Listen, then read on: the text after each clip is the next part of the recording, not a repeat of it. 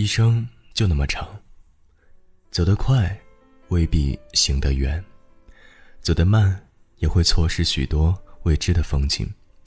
用刚好的速度，记录这一路上的心情，路上发生的每个故事和遇见的每个人，大抵就不算负了此生吧。你所听到的是暖被窝故事。世界一直在变，早上醒来，天气也在变，身边的人也在变，不变的是我们的相遇。我是韩涛，怎么样，心情还好吗？听我给你讲个故事吧。富在深山有远亲，穷在闹市无人问。如果你的人生经历了大起大落，就会发现，身边的朋友。有趣极了。朋友喝醉了，跟我讲他的兴衰史。九十年代，父亲经商，赚了一大笔钱，盖了大洋楼，买了一辆小轿车，一时间门庭若市，几百年不串门的亲戚都眼巴巴地跑上来。那几年过年，家里永远是闹哄哄的，到处都是亲友，一封一封红包往他手里塞。没过几年，生意做不开了，家里经济一天不如一天，洋楼掉了砖，汽车刮了漆，倒是别人家兴旺了起来，楼一栋比一栋高，车一辆比一辆贵，人呢，自然也往别人家去了。那年春节，他跟堂兄一起玩耍，有人笑眯眯地走过来，往堂兄手里塞了一个大红包。他就站在跟前，眼巴巴地看着。那人回过头望着他，皎洁的一笑，说道：“哟，不知道你也在啊？今天红包派发完了，改明儿再给你。”见过世态炎凉的孩子，都早熟。他笑着摆手：“您客气了，客气了。”就这样，又过了几年，互联网经济一夜崛起，父亲又赶上了热潮。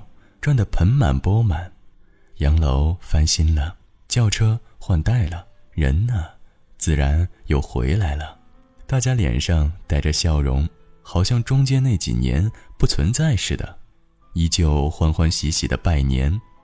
朋友的父亲坐在中间，开开心心的泡上一壶茶，气定神闲地说：“大家都过来了，不容易啊，不容易呀。”这社会势利吗？势利极了。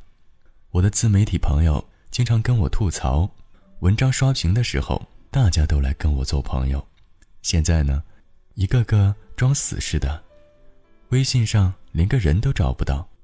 我笑着安慰他：“安了，是这个样子的啦。”他继续感叹：“你可能没有经历过，不知道那种感觉有多凄凉。”我发几个表情包，哈哈哈的跳过了话题。我怎么没有经历过？我的邮箱里现在还躺着几百封退稿信，一连一连拉下来，跟瀑布似的。那种无人问津的感觉，我比谁都清楚。闷声在家里写稿的时候，就连要好的朋友也瞧不起我。谁会看这些破玩意儿啊？后来看的人越来越多了。朋友又回来了，他高调的把我的文章转发朋友圈。我就知道他一定能做到的。我不知道他会不会尴尬，总之，我挺尴尬的。但我会拉黑他吗？不会的，我只是不再和他交心了。拜高踩低，原是天性使然。《儒林外史》里的名篇“范进中举”。对这四个字诠释精妙透了。范进中举前向丈人胡屠夫借钱，被一口啐在脸上，骂个狗血淋头。中举后呢，胡屠夫说：“如今中了举人，就是天上的星宿。”范进要怎么办？中了举，狠狠地揍胡屠夫一顿吗？不，范进说：“方才费老爹的心。”拿了五千钱来，这六两多银子，老爹拿了去。私以为这一段才是范进中曲中写的最好的。一个穷酸落魄过，又飞黄腾达了，就已经是两生两世，隔了一世的愤懑、憎恨、痛苦，早就不值一提。为什么？因为他已经翻盘了。你受过的白眼儿，在落魄时是屈辱，在风光时，却变成了勋章。马云也好，刘强东也好，谁都曾有求助无门的困苦经历，但如今的马云和刘强东，会将他们视为屈辱吗？不会的，他们会出自传，会做讲座。会在全国人民面前大谈特谈这段经历。你看，世态炎凉这种事，还是成功了说起来比较好听。富在深山有远亲，穷在闹市无人问。我七岁的时候看《增广贤文》，就牢牢地记住了这句话。当时我只是感慨世态炎凉，但如今我看到了这话里的另一层意思。你在闹市中发出贫苦之声，是没有人愿意倾听的。你要努力，再努力，再努力，直到有一天可以站在人群中央，云淡风轻地说一句：“哦，上一世的事了，谁还在意呀？”那才叫真牛。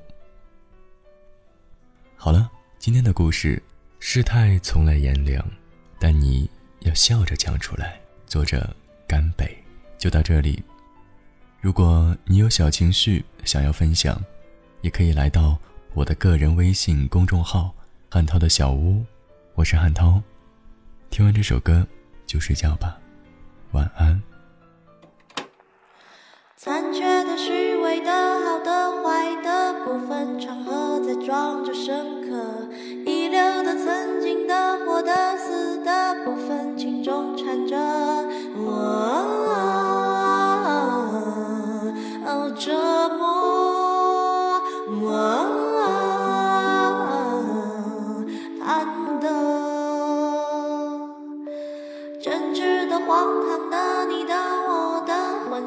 一团，那扰乱因果，空洞的、复杂的、新的、旧的，无法分割、吞噬。